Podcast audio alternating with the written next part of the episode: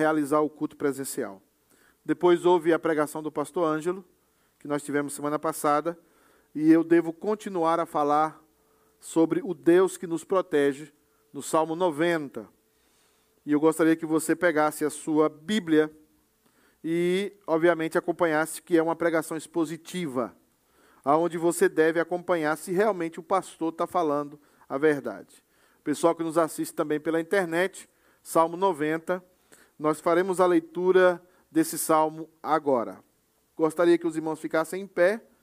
Se você não tem problema nos pés, eu tenho problema nos pés, por isso que eu estava sentado hoje. Só quero avisar a Karina e aos demais irmãos, não era com raiva de nada, porque às vezes o pastor senta e o pastor não está gostando, né? Não, eu estava com dor nos pés, eu tenho.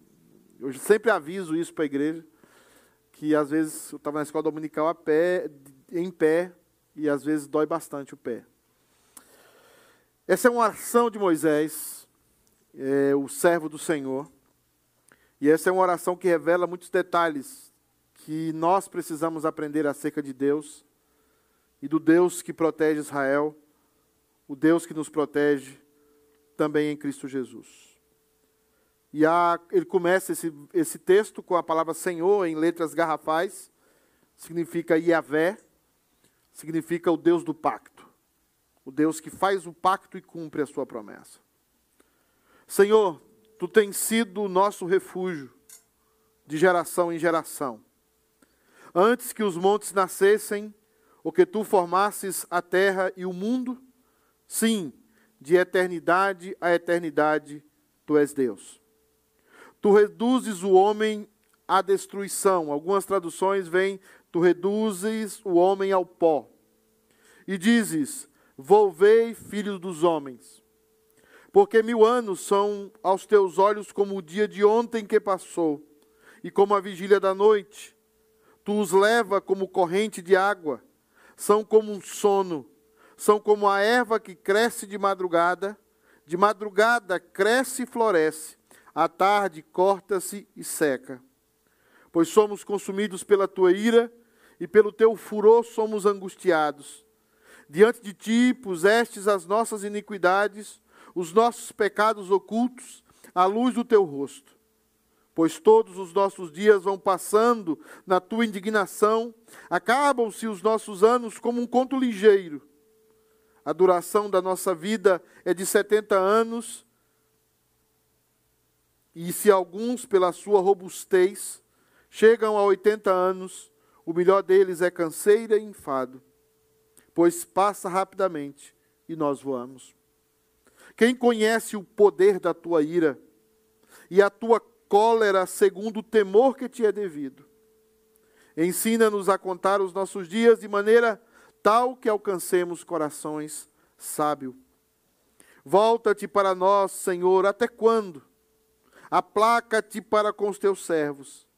Sacia-nos de madrugada com a tua benignidade, para que nos regozijemos e nos alegremos todos os nossos dias. Alegra-nos pelos dias que nos afligistes e pelos anos em que vimos o mal. Apareça as tuas obras ou a tua obra aos teus servos e a tua glória sobre os teus filhos. E seja sobre nós a tua graça, a graça do Senhor, nosso Deus. E confirma sobre nós a obra das nossas mãos. Sim, confirma a obra das nossas mãos. Vamos orar. Senhor Deus, nós queremos ouvir a tua voz. E apesar da, imperfeição do teu servo e das limitações concernentes dessa imperfeição, eu peço que o Senhor fale. Eu peço que os ouvidos do teu povo estejam abertos para ouvir a tua voz. Eu peço, Deus amado, que eles saiam daqui alimentados pela tua palavra e que o teu nome seja glorificado. Nós pedimos isso em nome de Jesus. Amém. Podeis assentar. Meus amados e queridos irmãos presentes e também pela internet. É complicado você apresentar um Deus totalmente desconhecido para pessoas e para uma sociedade que pensa que esse Deus é conhecido. Ter uma ideia errada de Deus é pior do que não ter nenhuma ideia de Deus. Às vezes, pessoas que não têm nenhuma percepção de Deus, ou nenhuma percepção do Deus bíblico, são pessoas que entendem e absorvem melhor o cristianismo do que aquelas pessoas que pensam que já têm uma concepção de Deus e pensam que têm uma concepção correta de Deus. Percepções que, na verdade, são frutos do nosso coração enganoso, são frutos da nossa mente enganada pelo nosso coração enganoso. E então nós criamos um ídolo que parece em tudo com o nosso Deus, com o Deus da Bíblia, mas na verdade está muito distante dele. E isso causa confusão, e isso causa incertezas, e isso causa frieza, e causa um montão de situações de divisões dentro da igreja. Quando nós olhamos para o Salmo 90, e quando nós escolhemos o Salmo 90, queremos falar de um homem, ou daquele homem no Velho Testamento, que teve a maior intimidade com Deus. Um homem que conversava com Deus face a face. Deus mesmo chega a dizer que com os profetas ele fala em sonhos, ele fala através de visões, mas com Moisés, Deus falava cara a cara. E é esse homem que escreve esse salmo. E a maior necessidade de Israel, depois de 430 anos no Egito, escravo, era ter um lugar, era ter uma casa, era ter um lugar para dizer: esse é o nosso lugar, essa é a nossa terra. E a promessa permeava sobre o povo de Deus. A promessa que Deus daria uma terra ao seu povo. Mas Moisés está já aqui nesse texto, nos primeiros versículos que falamos há duas semanas atrás, ele já está fazendo uma revelação completamente nova. Ele está dizendo que, é, Senhor, Tu tens sido nosso refúgio de geração em geração. A palavra refúgio aqui é casa, habitação. Então o que ele quer dizer é o seguinte: Deus é a nossa casa. Deus é a nossa casa segura. Deus é aquilo que nós podemos chamar de lar. É isso que ele queria passar para o povo de Deus e é isso que falamos há duas semanas atrás. Que o nosso refúgio é o próprio Deus. E ele chega a dizer no Novo Testamento que ele não habita em templos feitos por mãos humanas. E Moisés sabia disso. Ainda que o templo da época de Moisés e da lei apontava para Cristo e apontava para a presença de Deus, o que Deus está dizendo aqui é que Ele está sobre a sua vida e Ele habita em você 24 horas por dia, 7 dias por semana, todos os dias do mês e todos os dias do ano. Sabendo disso, é que Jesus, no final do seu ministério, diz: Eis que eu estou convosco todos os dias, até a consumação dos séculos. Então, nós estamos diante de um salmo, uma oração extremamente reveladora. E nós falamos sobre isso, sobre o testemunho de Deus da história que cuida do seu povo, sobre a história de Israel, sobre a história da igreja e sobre a sua história pessoal. Você poderia passar aqui à frente e contar as inúmeras vezes que Deus foi o seu refúgio, que Deus foi a sua casa, que Deus foi a sua torre forte, que Deus foi o lugar de segurança que você encontrou, mesmo diante das maiores tempestades. Você também sabe disso. Mas esse texto revela mais ainda. Esse texto revela que ele é eterno e que ele é único. O texto diz: antes que a matéria se formasse, e Moisés usa uma expressão poética: antes que os montes se formassem, o Senhor é. Antes que houvesse mundo e antes que houvesse tempo, de eternidade a eternidade, tu és Deus. Está aí também no texto. E falamos um pouco disso. Esse Deus eterno, que não tem começo, que não tem fim, que não é criado. Eu acho que foi o presbítero Eudes ou o pastor Ângelo que me falou, pastor, o senhor falou que Deus é criado. Eu acho que foi o Eudes pessoal do concílio de Nicéia me mataria, não é, Eudes? Deus é incriado, ele não tem princípio e não tem fim. Ele é. Em algum momento da minha empolgação eu falei algo assim. Mas o texto é claro em dizendo de eternidade a eternidade tu és Deus. E ele está revelando ainda mais sobre Deus. E hoje, Eu quero continuar com mais dois pontos, porque eu não vou me estender mais do que vinte e poucos minutos. Até foi uma, uma, palavra, uma promessa que eu fiz no conselho, e eu quero pregar é, em sequência, então eu não tenho, eu não tenho por que me apressar. Então eu vou andando um passo mais lento. A terceira coisa que eu quero que você olhe aqui sobre Deus ser o nosso refúgio, é que o Deus que nos protege, ele deve ser temido. O Deus que nos protege deve ser temido. E foi isso que Deus deixou claro, desde o versículo 3 até o versículo 10, o versículo 11. Você percebe nesses versículos algo muito sério. Você percebe a revelação de um Deus que é responsável por todas as mortes do mundo. Eu vou repetir essa frase porque eu sei que esse Deus não é pregado na sua televisão e nem, nem no seu YouTube. O Deus que está sendo revelado por Moisés, ele é responsável por todas as mortes que existem no mundo. E que existem e que existirão. Ele não é o assassino humano, ele não é responsável como assassino, mas ele é responsável como aquele que está cumprindo a sua palavra que ele deu a Adão. Ele chegou para Adão e disse: Adão, e Moisés escreveu isso. Ele disse: Adão, se você pecar, você morrerá. Adão, você pode comer de todas as frutas do jardim, mas da fruta do conhecimento do bem e do mal, no dia que dela comerdes, certamente você morrerá. Você e sua descendência. Era essa a palavra que Deus estava falando. Moisés, é, Moisés sabia que Adão havia pecado. Moisés percebia a morte todo o tempo. Moisés havia estado numa cultura, a cultura egípcia, que brigava com a morte o tempo todo. É tanto que os faraós foram os primeiros a insistirem na ideia de conservar o corpo depois da morte. Grandes túmulos, com riquezas, grandes pirâmides, tudo isso lutando contra a morte e tentando vencer a morte de alguma forma. Moisés sabia do poder da morte. Mas a morte não é um demônio, como muitos pensam com uma foice na mão. A morte não é uma caricatura do inferno. A morte é a ira de Deus sobre os homens. Observa o texto que Moisés está se revelando, que está revelando a você e a mim, para que você conheça esse Deus que é o nosso refúgio, mas precisa ser temido.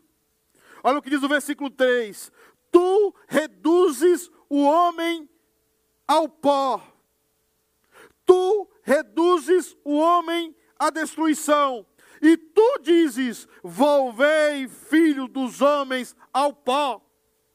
Ele não está falando aí que é Satanás. Ele não está falando aí que, é, que são homens maus. Ele está falando aí sobre Deus. Esse tu aí tem a ver com o versículo 2. Aquele que de eternidade eternidade é Deus. E aquele que de eternidade e eternidade é Deus, é esse tu. É esse tu que diz: Tu reduzes o homem ao pó.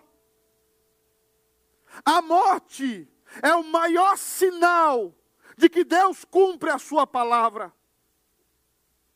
A morte é o maior sinal de que nós não podemos brincar com esse Deus. A morte é o maior sinal e é testemunha todos os dias da nossa existência. Que ele falou com Adão: do dia em que você pecar, você vai morrer. Mas não é só isso. Ele pegou o nosso tempo e reduziu o nosso tempo.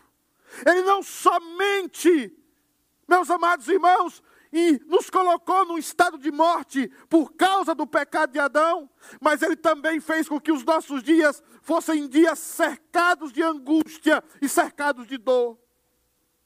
Ele está dizendo aqui: olha, porque mil anos são aos teus olhos como o dia de ontem que passou e como a vigília da noite. Tu os leva como correntes de água, são como um sono, são como erva que cresce de madrugada, de madrugada cresce, à tarde corta-se, seca.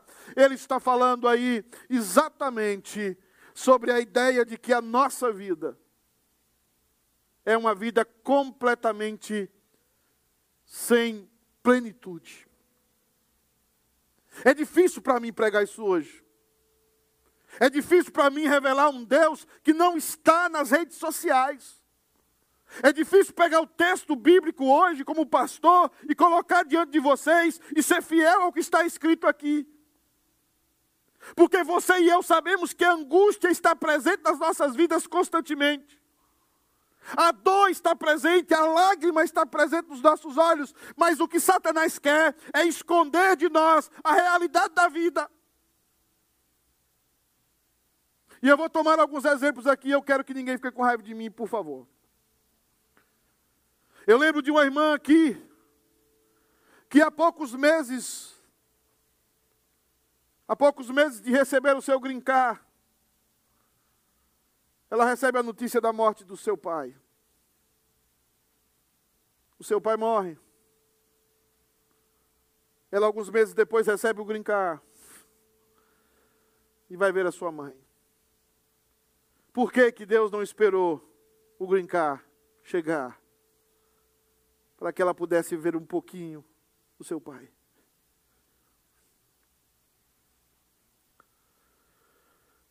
Quantos de vocês já passaram por uma experiência semelhante? Quantos de vocês já viram amigos perderem pais, irmãos, filhos, doenças? Tudo isso é Deus. Tudo isso é o resultado do pecado. Porque nós nascemos nesse estado. Esse mundo, por mais que fazemos e acontecemos, quando a coisa está ficando boa, quando a gente fica velho e quando a gente fica experiente, cheio de coisas, a gente perde a força, a gente perde o vigor, as mãos começam a tremer. A gente, quando começa a aprender as coisas, a, a, o vigor se foi.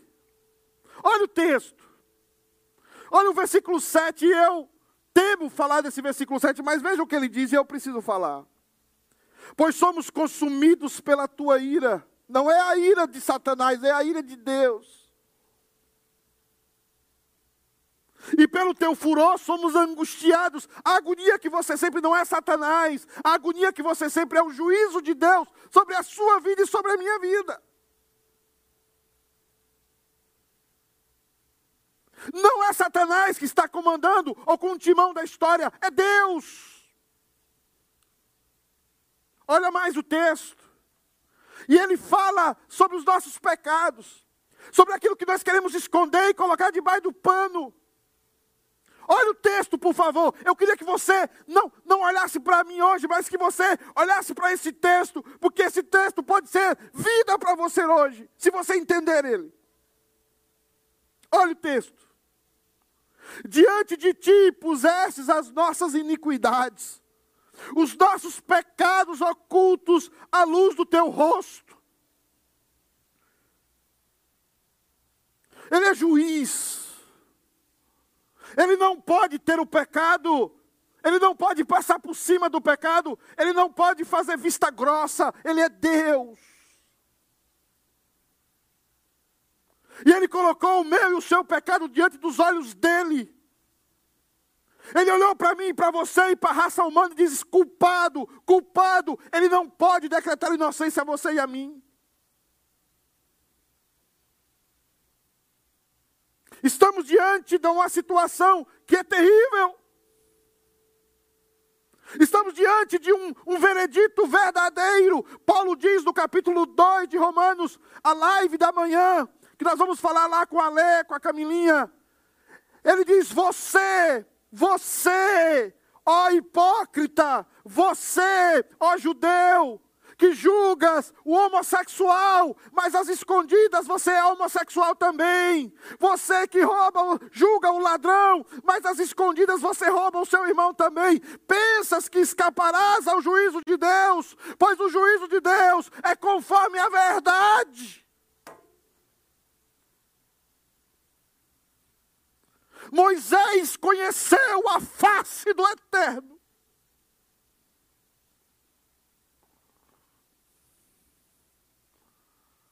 Olhe mais o texto. Pois todos os nossos dias vão passando na tua indignação, na indignação de Deus. Acabam-se os nossos anos como um conto ligeiro. Meu Deus, eu lembro o dia que eu joguei a primeira partida de futebol da minha vida. Eu lembro que chute que eu usei ainda. Isso está tão claro na minha mente. Eu lembro aquele dia, mas parece que foi ontem.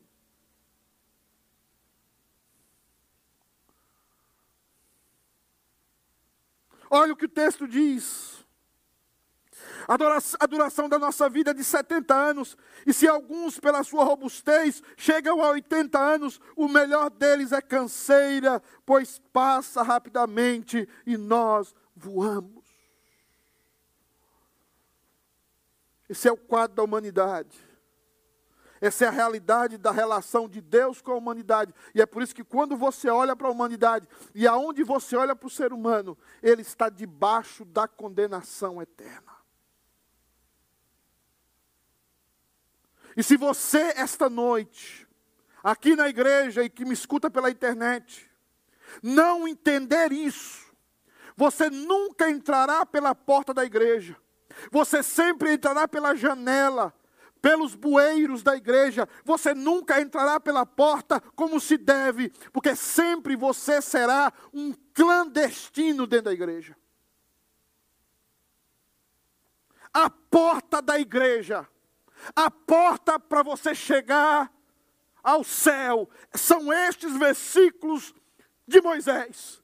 É a compreensão do juízo justo de Deus sobre nós, seres humanos. E é isso que Moisés quer falar em Gênesis, do capítulo 1 até o capítulo 3.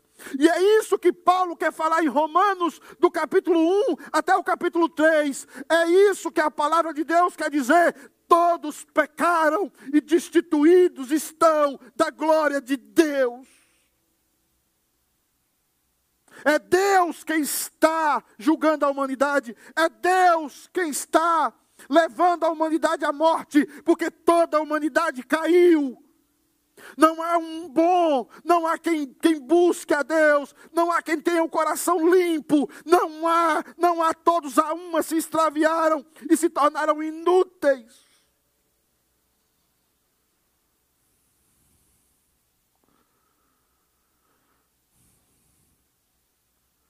Mas quantos de nós entrou na igreja batendo no peito, dizendo: Eu sou pecador?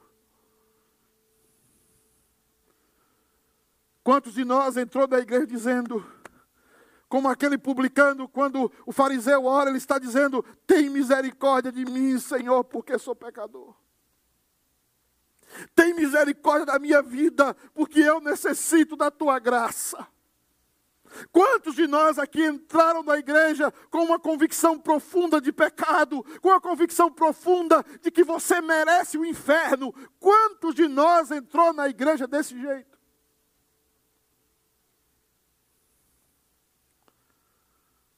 E depois hoje, nós cantamos uma música que, aí sim, essa música eu, eu fiquei com o coração apertado, porque não que heresia, nada disso. Porque quando você, Karina, lê o texto de Pedro, aquele texto me, me, me aquele texto me, me comove muito. Ser copartícipe dos sofrimentos de Cristo.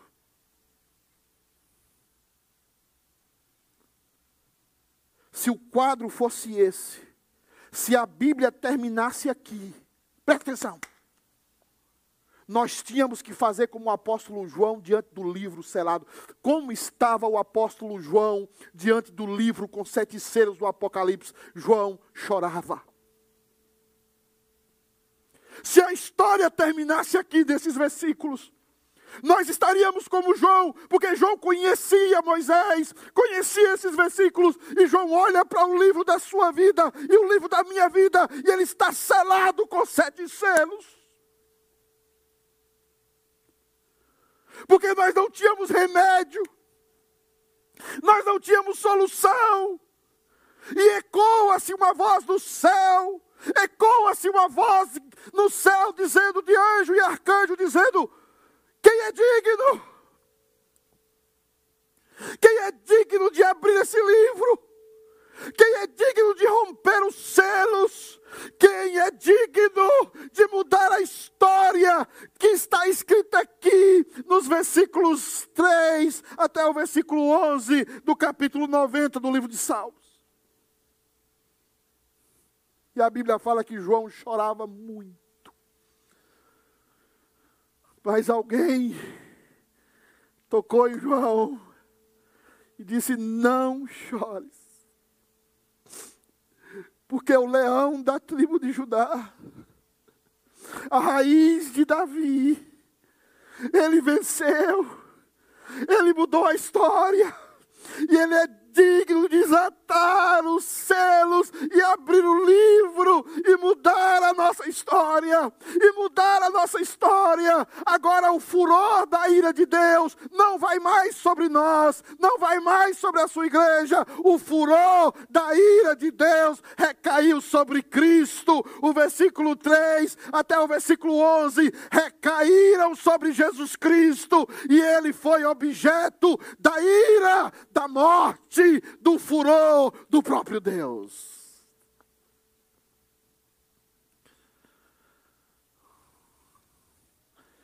Mas Cristo é suficiente para você. Cristo é suficiente na sua vida. Você hoje vai sair daquela porta dizendo: Eu sou de Jesus. Eu estou nele eu estou escondido nele, ou ainda o furor da ira de Deus está sobre você. Irmãos, eu só, eu nasci na igreja, crente de quantos anos, parentes na igreja, mas eu só mudei a minha história. O dia que eu tive a percepção na igreja, o dia que eu tive a percepção na igreja, disse assim: Eu estou caído, eu estou no inferno. Eu sentava na igreja, eu via na igreja, eu participava da igreja, participava dos adolescentes da igreja, mas eu só corri para Jesus. O dia que eu entendi os versículos que eu acabei de ler para vocês. O dia que eu entendi o furor da ira de Deus. O dia que eu entendi como Deus está irado com a humanidade, porque ele entrou em pacto com Adão, Adão caiu, Adão pecou, a humanidade toda pecou, e agora, se você não correr para Cristo, você será alvo da ira de Deus, porque é um pacto que Deus tem com Ele mesmo e que Ele tem com Adão. Mas quem é Jesus? Jesus é o seu refúgio.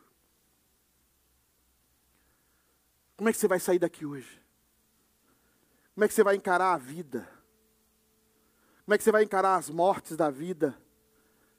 Como é que você vai encarar a, a, a brevidade da vida agora que você é de Jesus?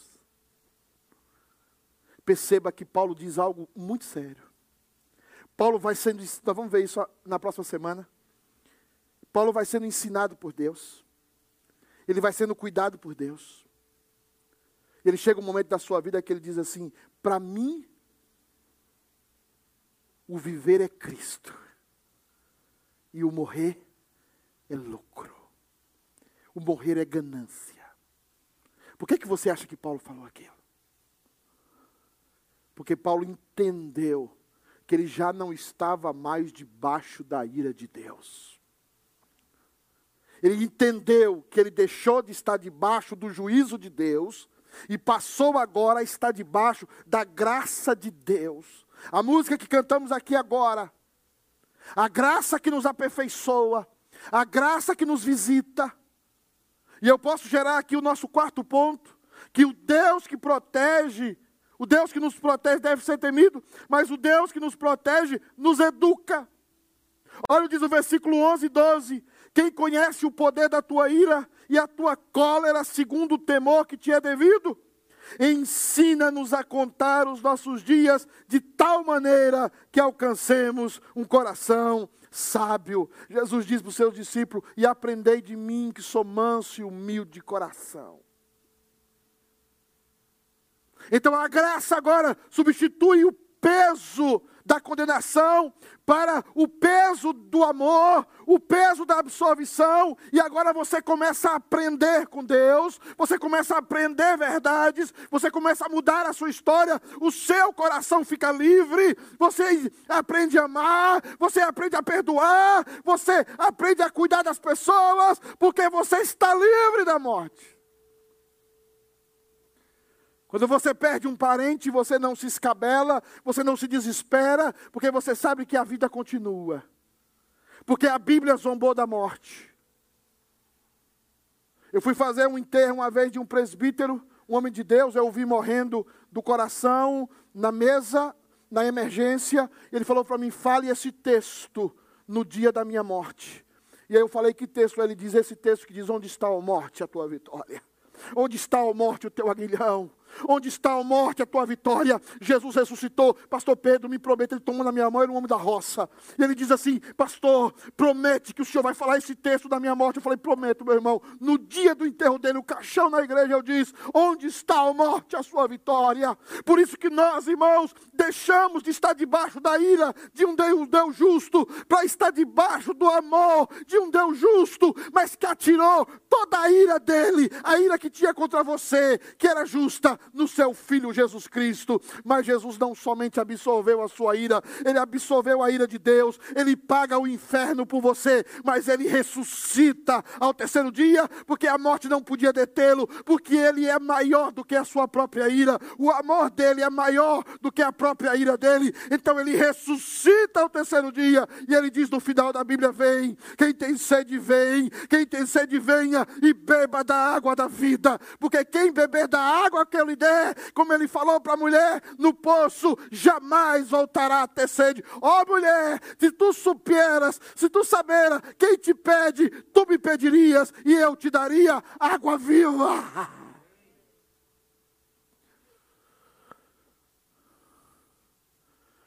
Todos os nossos problemas estão na nossa condenação, na nossa culpa.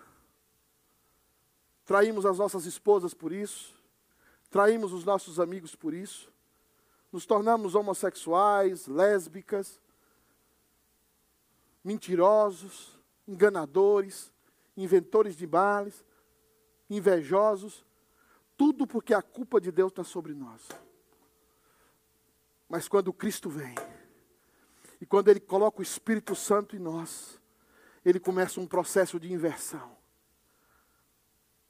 nós começamos a amar o que Deus ama. Nós começamos a amar aqueles que nos odeiam. Nós começamos a falar bem daqueles que falam mal de nós. Nós começamos a acolher aquele que nos queria matar. Porque agora já não está mais debaixo da ira, mas estás debaixo da graça. O pecado não mais terá poder sobre vós porque não estás mais debaixo do pecado e da ira de Deus, mas agora você está debaixo da graça e do amor de Deus. Ensina no Senhor a contar os nossos dias. Ensina no Senhor a aprender com teu filho. Na ira, lembra-te da misericórdia. Se voltares, ó Israel, volta para mim, diz o Senhor. É hora de fazer como o filho pródigo, lá no meio dos porcos, da lavagem, levantar-me-ei e irei ter com meu pai. E dir-lhe-ei, pai, pequei. Pequei contra o céu, pequei contra a terra já não sou digno de ser chamado seu filho, mas quando o pai vê o filho ainda longe, o pai corre e o abraça, ele está sujo, mas o pai o abraça. E fala para os seus servos: trazei a melhor roupa, trazei o anel, muda ele, mate o bezerro cevado, vamos fazer festa. Esse meu filho estava morto e hoje reviveu.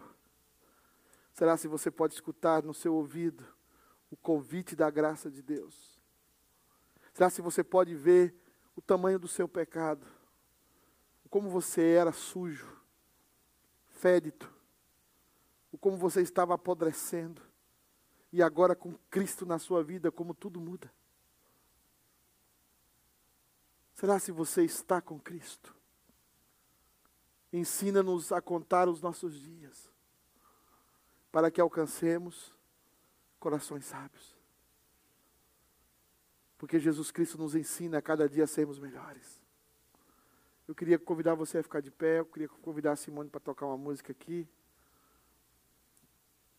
Fica de pé. Eu quero que você olhe para mim, por favor. Eu amo os nossos irmãos pentecostais, estão nos assistindo, amo, prego nas igrejas pentecostais. Me levanto contra todo aquele que fala que os pentecostais não são nossos irmãos, são sim. São nossos irmãos. Mas nós não somos pentecostais. Mas eu quero que você entenda aqui hoje uma coisa. Jesus diz em João: Eu vou para o Pai, mas eu não vos deixarei órfãos. Eu deixarei com vocês o Espírito Santo. Quantos de vocês, tem mais de 70 pessoas aqui hoje, quantos de vocês creem que o Espírito Santo está aqui? Quantos de vocês creem que aquela, que aquela promessa de Jesus que diz: Eu vou para o Pai, mas eu não vos deixarei órfãos, eu deixarei o Espírito Santo com vocês. E eu quero que essa igreja busque o Espírito Santo. Talvez vocês verão uma faceta minha que vocês não conhecem. Fabiana conhece.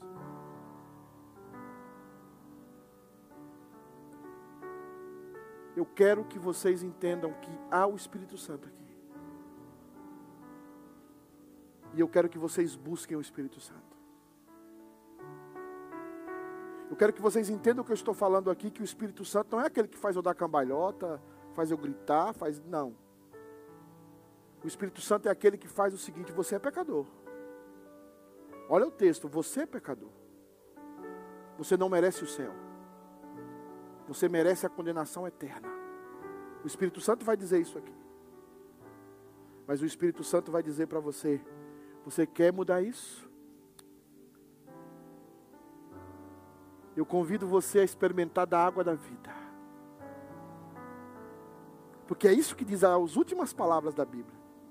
Vem. Vem. Quem tem sede, venha. E beba. Quem quiser. Sem preço, sem dinheiro. Sem pagar por isso. Como Simão queria pagar. Vem. Vem. Vem e beba. Experimente algo que não tem nada a ver com religião, que não tem nada a ver com paredes ou com denominações, mas algo que é Deus em nós, que é o doce Espírito. Lembra dessa música, Simone? Há um doce Espírito aqui. Mas eu sei que é o Espírito de Deus. Diríamos cantar um pouquinho. Podia ajudar, Kisney. O Júlio, não sei. Rapidamente. Feche seus olhos.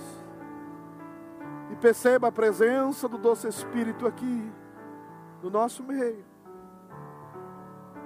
O Espírito de vida. O Espírito de vida. O Espírito de Cristo. O Espírito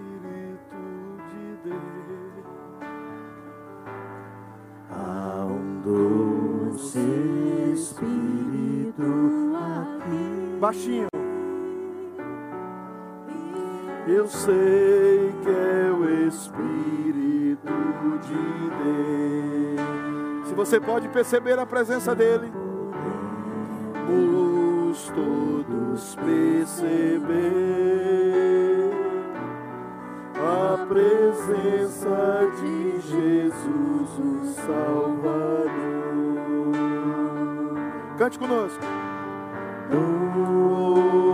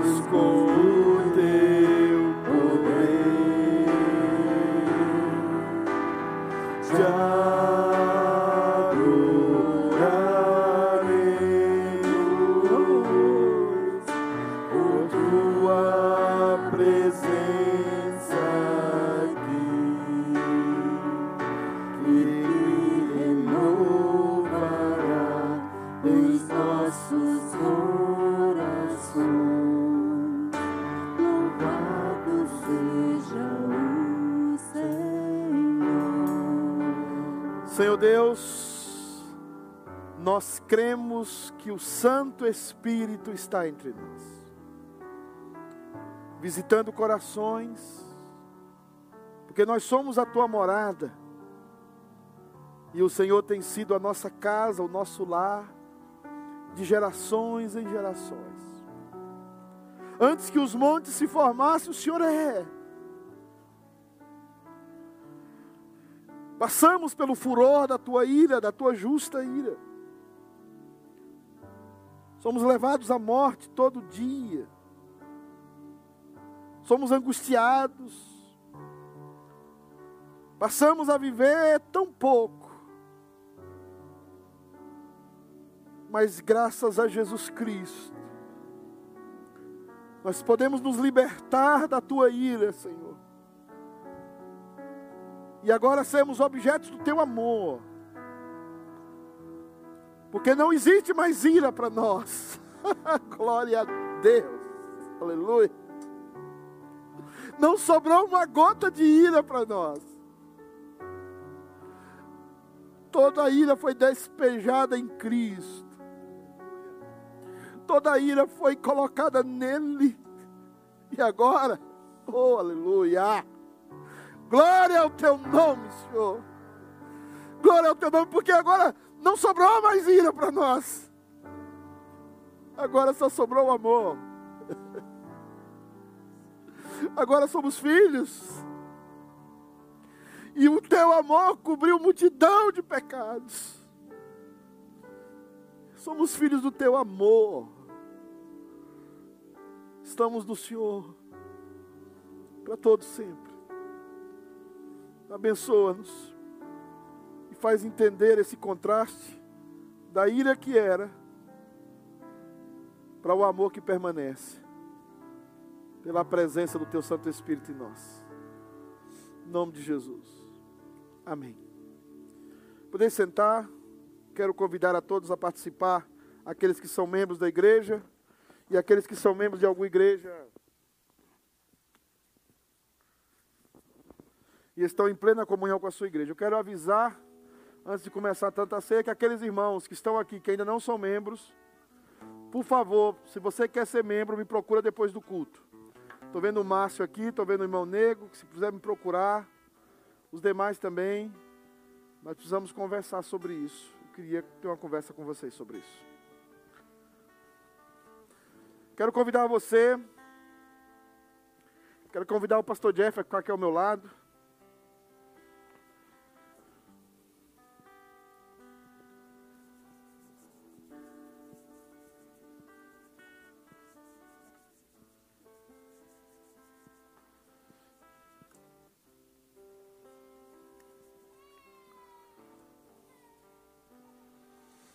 Tem uma menina linda que vai ser batizada hoje, gente. Está lindeza essa menina. A Isabela daqui a pouco vai ser batizada. Por favor. Na noite em que ele foi traído, ele tomou o pão. Tomou o pão. E ele partiu o pão e disse: Esse é o meu corpo, que é dado em favor de vós. Quando ele faz isso, ele está se dando por nós e entregando a sua vida por nós. E Ele está nos ensinando algo importante a servir. E é por isso que o Jeff está aqui comigo hoje, para que vocês entendam que nós somos servos.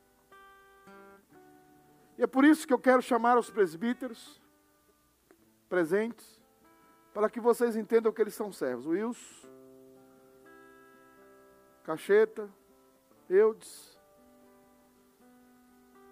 Gilmar.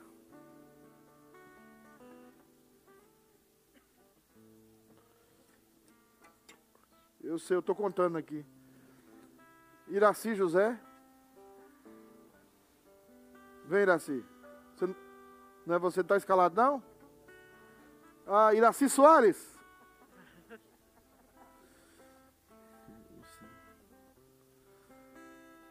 Eu chamava antes todo mundo de José de Maria, né? Esses homens de Deus aqui à frente, homens sérios, homens com coração cheios do amor de Deus. Esses homens estão para servi-los. Por isso eles vão passar uma bandeja aí servindo vocês. Porque esse é o propósito da igreja. Propósito da igreja é servir. O propósito de Cristo foi servir-nos. E o nosso propósito é servir. Na noite em que ele foi traído, ele pegou o pão, partiu e disse: Esse é o meu corpo que é dado em favor de vós.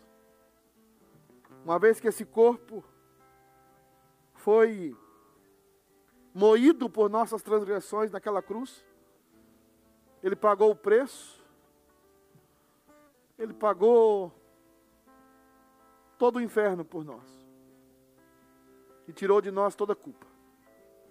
E agora somos livres e podemos viver livremente para fazer a vontade de Deus.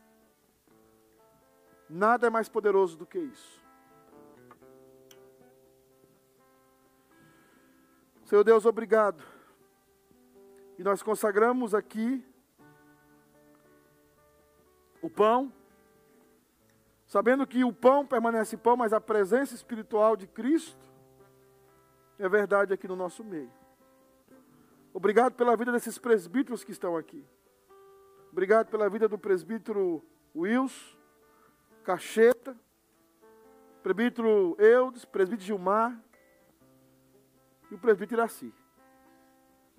Obrigado porque são homens de Deus. Deus amado, que eles sempre sirvam a tua casa e cuidem da tua igreja. Em nome de Jesus, amém. Quero passar o Jeff para ele falar algo sobre o segundo elemento.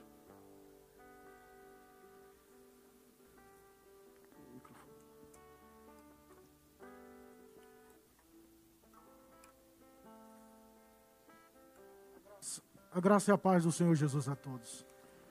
Depois Amém. de partir o pão, o Senhor Jesus, ele tomou o cálice, representando assim o seu sangue, o cálice da nova e eterna aliança que foi derramado em favor de muitos. Depois Amém, que ele partiu o pão, ele deu aos seus discípulos o cálice e disse: Bebei todos, este é meu sangue que é dado por vós. Amém. Oremos ao Senhor. Pai bendito, Obrigado pelo teu sacrifício. Amém, Jesus. Assim como o pastor Pedro orou, Senhor, nós oramos e te damos graças porque o Senhor verteu o seu sangue na cruz para nos salvar. E assim como foi pregado, o Senhor suportou, recebeu a ira do Pai.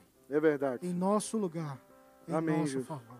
Amém, nós te Jesus. damos graças por isso. Amém, Jesus. por toda a nossa vida e por toda a eternidade, nós queremos te exaltar e te bendizer pelo que o Senhor fez por nós naquela cruz. Nós te agradecemos pela vitória. Nós te agradecemos pela vitória que o Senhor nos concedeu na cruz do Calvário. Amém. Nossa oração em nome de Jesus.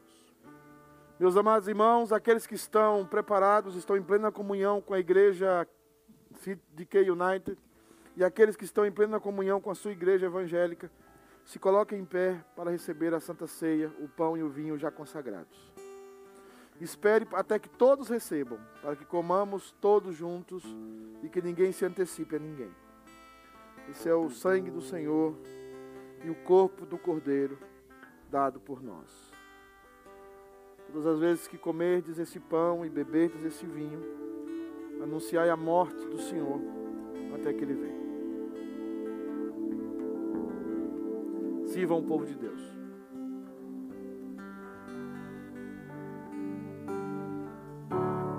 digno é o Cordeiro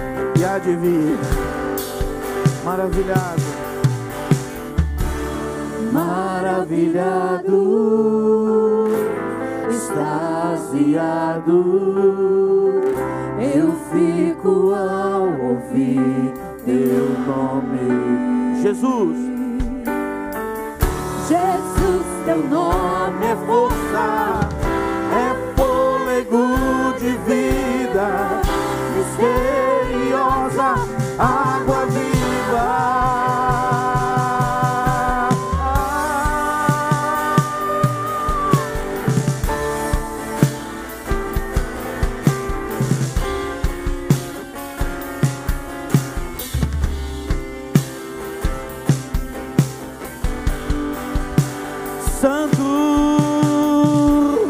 Santo, Santo, Santo,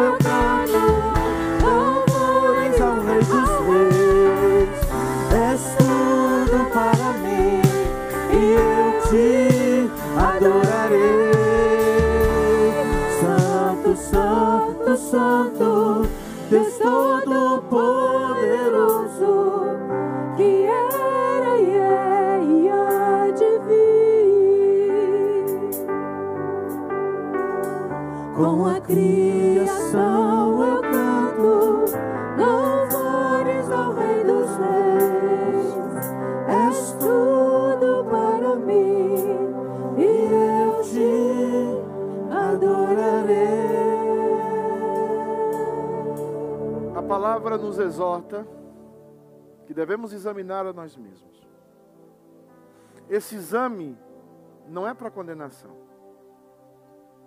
Esse exame não é para chegar ao ponto de dizer assim, nós estamos todos condenados. Esse exame é o que está refletido no texto que acabamos de ler. Ensina-nos a contar os nossos dias, para que alcancemos coração sábio. Esse exame que Paulo fala é para que nós chegamos à conclusão que temos pecado, que precisamos confessar os nossos pecados. Mas ao confessar os nossos pecados, nós não devemos dar vazão ao pecado maior do que a graça. Porque onde abundou o pecado, superabundou a graça. Quando você faz um exame da sua vida na Santa Ceia, você deve pedir perdão a Deus pelos seus pecados e ter a certeza que Deus perdoa você. Ter a certeza que Deus perdoa, e por isso que Paulo diz: cada um examine a si mesmo e tome. E aí existe um imperativo: toma e coma. Toma, coma do pão e beba do vinho.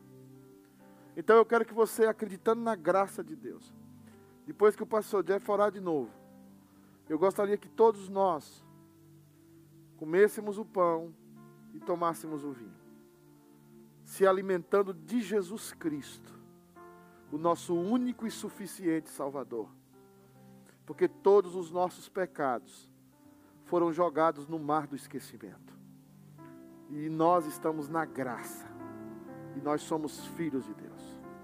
Não sei se algum irmão foi omitido de algum dos elementos da Santa Ceia. Se ninguém foi omitido, queria pedir para o pastor Jeff orar, uma oração final antes de nós comermos o pão e tomarmos o vinho. Esse é o microfone?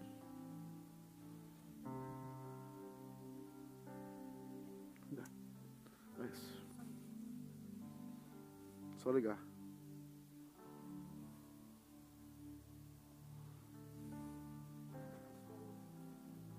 pastor e bispo das nossas almas. Amém, Jesus. Deus, esse é um momento de celebração. Amém, Pai. De vitória. Aleluia. É a certeza que nós temos porque o Senhor nos ordenou dizendo: fazer isto em memória de mim até Amém, que eu volte. Jesus. Amém. Deus, ao comermos do pão e bebermos do vinho, comunica graça aos nossos corações. Amém, Pai. Novas forças do fraco, dá força ao que está abatido. Amém, Jesus. Revigora, meu Pai, o teu povo, para que Aleluia. nos alegremos em Ti para que tu sejas a razão da nossa vida, Amém. a alegria da nossa existência e Amém. a motivação para darmos mais um passo. Amém. Deus, Senhor. nós comemos e celebramos no teu nome, porque nós sabemos, pela Escritura Sagrada, que o Senhor venceu a morte. Está Amém. vivo à destra do Todo-Poderoso. Amém, Nós te Jesus. damos graças, em nome de Jesus. Amém. Glória a Deus. Tomai e comei. Tomai o pão e comei.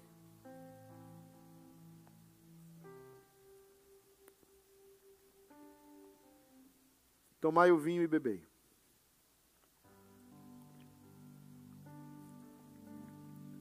Pode assentar-se. Quero convidar um diácono aqui à frente, o diácono Rodrigo.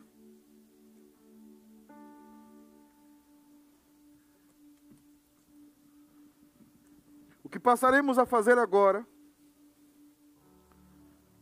não é um ritual católico romano, não é um resquício da Igreja Católica Romana. O que passaremos a fazer agora é um mandamento. O mandamento de que todos aqueles que estão debaixo do pacto da nova graça devem ser batizados. E a promessa não é somente para nós.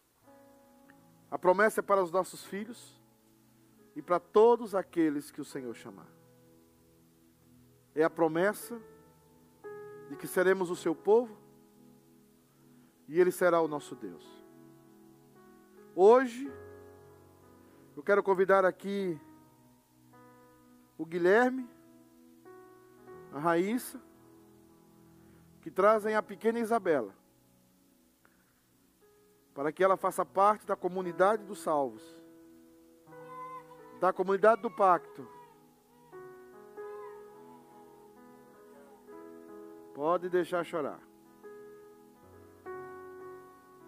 Porque ela está muito linda. Ela é muito linda.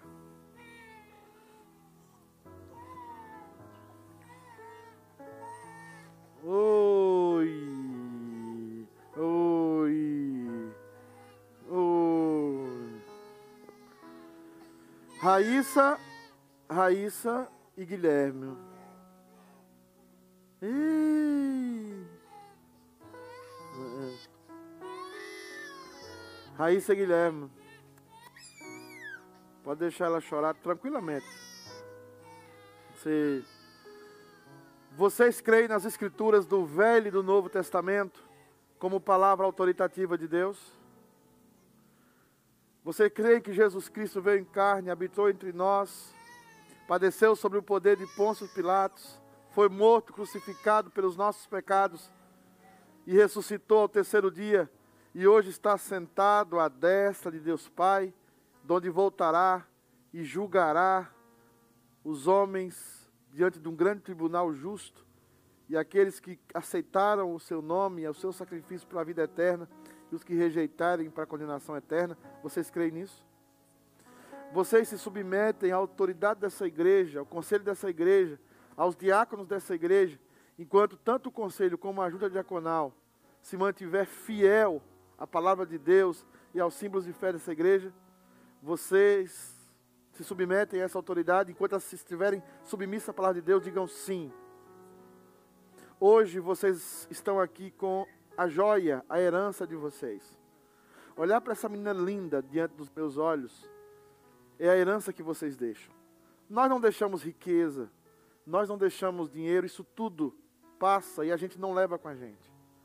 Mas essa menina é a sua herança. Os filhos são herança do Senhor.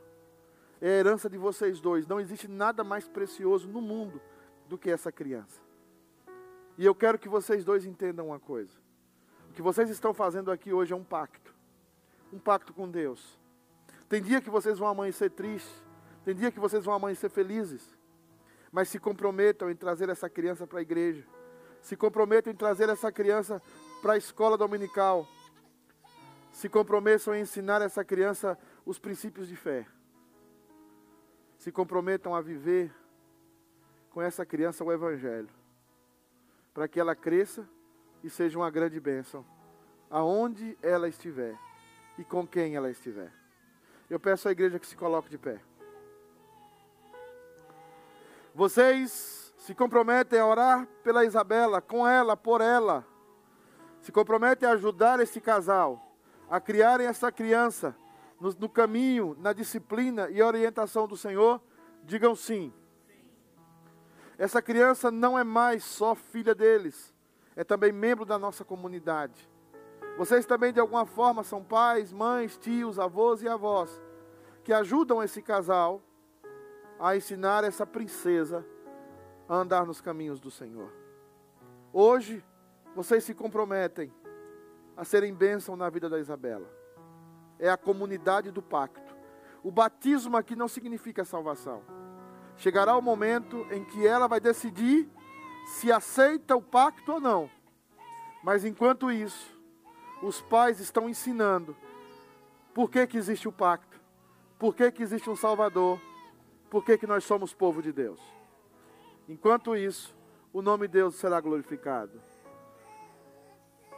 Isabela, Isabela,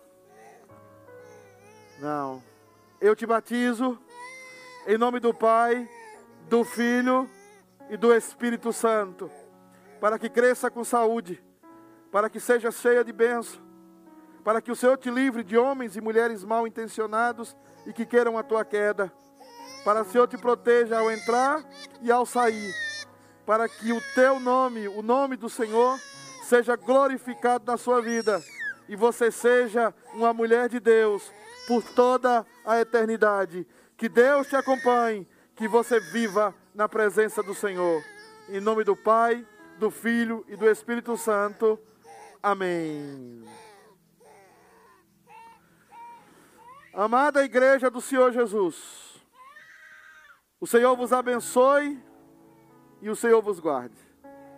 O Senhor faça resplandecer o rosto sobre vós e o Senhor tenha misericórdia de vós.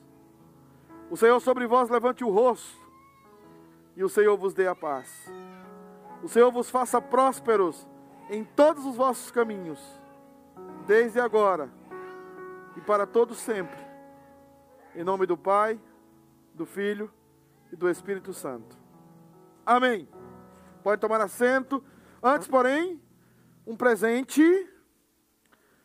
para Isabela da igreja.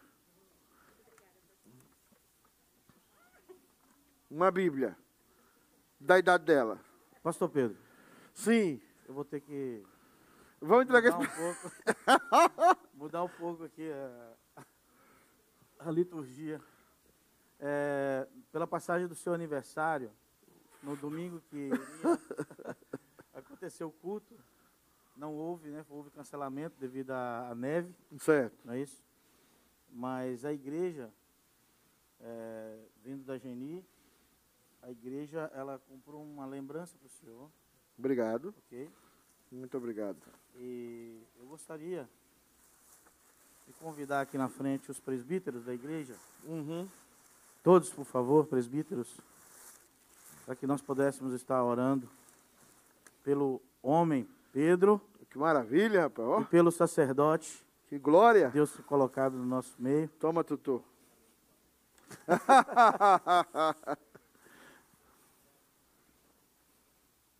Eu não fui citado como presbítero, não, pastor, mas eu vou ficar aqui no meio também. Você tá demais. Vamos agradecer a Deus. Vamos ficar de pé, igreja. Agradecer a Deus pela vida do nosso pastor. Por mais uma passagem de aniversário. Senhor nosso Deus, nosso Pai, nós louvamos o teu nome mais uma vez. Amém, Senhor Porque Deus. mais um ano se passou e o Senhor abençoou o pastor Pedro, Amém, sua Senhor. Família, Amém. com todas as sortes de bênçãos em Cristo Jesus. Amém. Como a tua Deus. palavra nos garante. Amém, Senhor Deus. Nós louvamos o teu nome. Amém. Louvamos porque eh, esse homem, ele chegou até nós e com todo o seu individualismo, todas as suas características pessoais, ele veio nos abraçar também com toda sorte de bênçãos. E nós queremos, Senhor, agradecer ao Senhor pela vida dele. Agradecer ao Senhor pela sua família, por essa bênção que ele é no nosso meio. Agradecer ao Senhor pelo ministério ao qual o Senhor chamou. Chamou para ser nosso sacerdote. Aquela promessa que o Senhor cumpriu de levantar pastores para pastorear a tua igreja. O Senhor Amém, tem Jesus. cumprido esse ministério na vida dele. Amém, Jesus. E Ele tem cuidado de nós. Nós estamos, Senhor, felizes, satisfeitos. Estamos, Senhor, gratos pela saúde, pelo privilégio, Senhor, que o Senhor tenha a- tem dado a Ele de a cada Amém, dia. Jesus. Está podendo nos passar, nos ensinar da Tua palavra. Amém, Jesus. Preparar-nos para sermos homens melhores, homens dignos, homens líderes, para liderar a Tua noiva, Amém, a Tua Jesus. igreja. Amém. Uma das maiores responsabilidades, Senhor, que o Senhor poderia colocar em nossas mãos. Amém, Jesus. Muito obrigado, Senhor, pelo privilégio que temos de termos o pastor Pedro junto conosco. Amém. Que ele possa ser, cada dia, abençoado, repleto, que o Senhor possa derramar sobre ele o teu Santo Espírito, para que ele possa se, se capacitar a cada dia mais para estar nos levando, nos guiando, nos dirigindo para perto de Ti. Amém. Em nome do Senhor Jesus é que nós agradecemos e louvamos o Teu nome. Amém. Amém. Parabéns, pastor. Obrigado, meu querido. Obrigado, senhores presbíteros. Verdão. Obrigado, Deus. Irmãos, pode sentar. Um, um aviso rapidinho. É, eu gostaria muito de chamar a sua atenção, por favor. É, nós temos a Unite TV. E Camila, vem cá, por favor. Fica aqui do meu lado, que você está grávida. O pessoal conhece você lá. Aqui do meu lado, né? Não vou chamar o Ale não, que o Ale tem vergonha. Irmãos, é o seguinte. No bom sentido, sim. Irmãos, essa semana, duas semanas atrás, nós tivemos dois testemunhos que chegou até mim da Unite TV. Um irmão, diácono da igreja, há dois anos desviados. Depois de assistirem os programas da igreja, na semana, buscou o seu pastor e falou: Eu quero voltar para a igreja. E o pastor falou: Por que você quer voltar para a igreja? Eu quero voltar para a igreja porque eu assisti um programa de uma igreja lá nos Estados Unidos. E no dia que eu assisti, Deus me tocou. E eu quero me reconciliar com Deus e com a minha casa e com a minha família. Eu acho que só isso já vale todos os anos da United TV. E depois eu fui na casa de uma irmã aqui, que eu estou indo na casa de todo mundo. Eu fui na casa da irmã, eu e a Fabiana. E uma irmã também que estava desviada, aqui próximo de Boston, assistindo o programa, mandou um recado para essa irmã falando o seguinte: Olha, eu reconciliei hoje com Jesus, assistindo um programa da United TV. Eu não vou falar o programa para não levar glória para ninguém. Mas é um ministério. E é um ministério que a Camila faz, assim, grávida, do jeito que ela está, na casa dela, Depois que acabar aqui, você vai ver a, a Sandra enrolando cabo, você vai ver os meninos estão envolvidos aí. Eles estão envolvendo meu filho, minha, minha futura nora, se Deus quiser. É, a Jéssica, a Taizinha está lá, lá no, também. É, a menina, filha do Everson, já comanda a mesa, né? O, o Daniel que está ali. Tem tanta gente envolvida. A Val, que está aqui tirando foto com a lente desse tamanho, né? Tomei, a Vel tomou café lá em casa hoje. Comeu cuscuz comigo hoje. Baiano com baiano citete. Aí o seguinte, gente. Amanhã tem programa. Seis horas. E a gente percebe que o povo da igreja não envolve. Não assiste.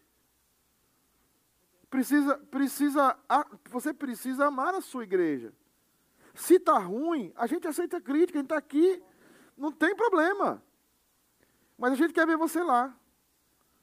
Quer ver você lá dando a sua crítica. Quer ver você lá falando pessoalmente com a gente. Olha, podia melhorar isso, sugerindo programas. Sugerindo um programa para você participar, para você fazer como membro da igreja. Tá? Então, amanhã nós temos às seis horas. Nós temos, na terça-feira, nós temos a Sandra, buscando sabedoria, às seis horas. Nós temos na quarta, Família United com o pastor, Je, com o pastor Ângelo. Nós, seis horas também, conectados com o pastor Jeff. Conectados com Cristo, graças a Deus. Não com Jeff, com Cristo, tá, Jeff? Nós temos na sexta-feira Papo de Pastor. Provavelmente essa semana será com o pastor Naman. Já foi pastor aqui. Ou será com um pastor amigo meu lá do Chile, que é o presidente da IPA, Igreja Presbiteriana das Américas, lá no Chile, Igreja Presbiteriana Nacional das Américas. E ele está com um projeto de evangelização na Nova Zelândia, que eu quero apresentar para a igreja. E eu vou usar, porque eu vou usar muito o papo de pastor para falar de missões. E no sábado nós temos às 9 horas um programa de criança, que é com a Claudete. Está ali firme sempre. E nós temos também esse final de semana, se Deus permitir, brincando aqui com vocês, o Flamengo já campeão nós temos é, nós temos United no sofá. Sabe qual é o tema de United no sofá? Qual é? Você não lembra, né? Não, eu lembro. Será que a igreja lembra? Já botou no Face. É, desigrejados ou desviados? Vamos conversar sobre isso. Eu, pastor Jeff, pastor Ângelo, tá? Os irmãos, a, a, a Sandra e também a Helena. Então é o seguinte, participa. Porque esse é um programa que o mundo todo está assistindo. Tá? E eu queria muito que você participasse e se interasse. Porque é um programa da sua igreja. É algo da sua igreja. É algo para levar o evangelho às pessoas. E é algo que nós fazemos com muito amor, muito carinho. E nós estamos pedindo que a igreja participe também. Tá bom? Amanhã nós temos o culto aqui terça-feira. O culto na última terça-feira, eu acho que era feriado, bombou. Bombou o culto. Tá? Veio gente, a gente teve aqui, foi uma festa. Então eu espero que nessa terça-feira venha mais gente ainda. Não tem lista, tá? É, a, gente, a gente vai fazer igual. O, o Covid não vai na política, o Covid não vai no supermercado, nem no trabalho, né? Então o Covid não vai estar aqui também na terça-feira, não, né? Então, o Covid só fica no domingo. Claro que nós vamos tomar todas as precauções, todos os cuidados, irmãos. Isso aí é, é muito sério para a gente. Só que você, podendo vir, venha. Se tiver mais de 70 pessoas, nós vamos fazer lista. Mas ainda não alcançamos essa bênção. Tá? Então venha, esteja conosco aqui na terça-feira. Se você precisa de carro, nos avise. É, é às sete e meia.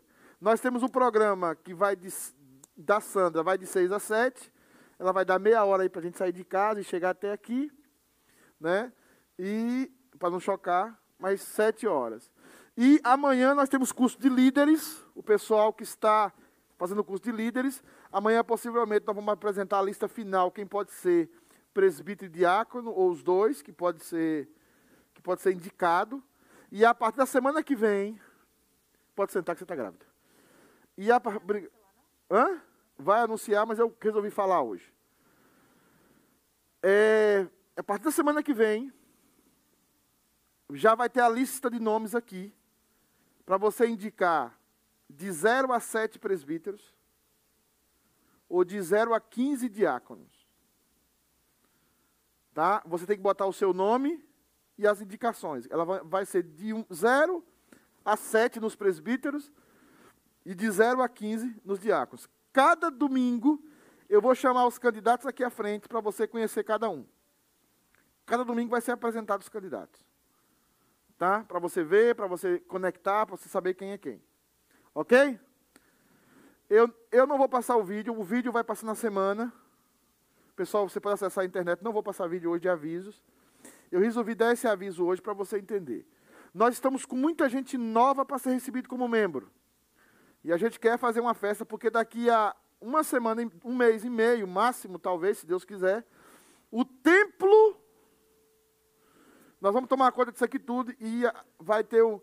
Nós vamos começar trabalho com casais, vamos começar trabalho de missão, missões. Nós vamos apresentar missões. Nós já cuidamos de, de uma obra missionária no Brasil já.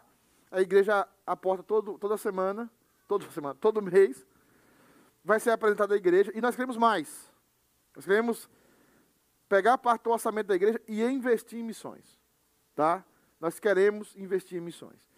Então, gente, orem, tá? Para que Deus nos abençoe. E o pessoal que eu quero conversar depois aqui é o pessoal que não é membro. Não, você não vai ser membro. É que nós precisamos fazer uns protocolos para você tomar sua decisão. Olha, eu quero, não quero. E a gente vai ter um momento para isso, uma classe para isso. Tá bom? Deus abençoe vocês. Uma linda semana a todos. A saída é pela direita.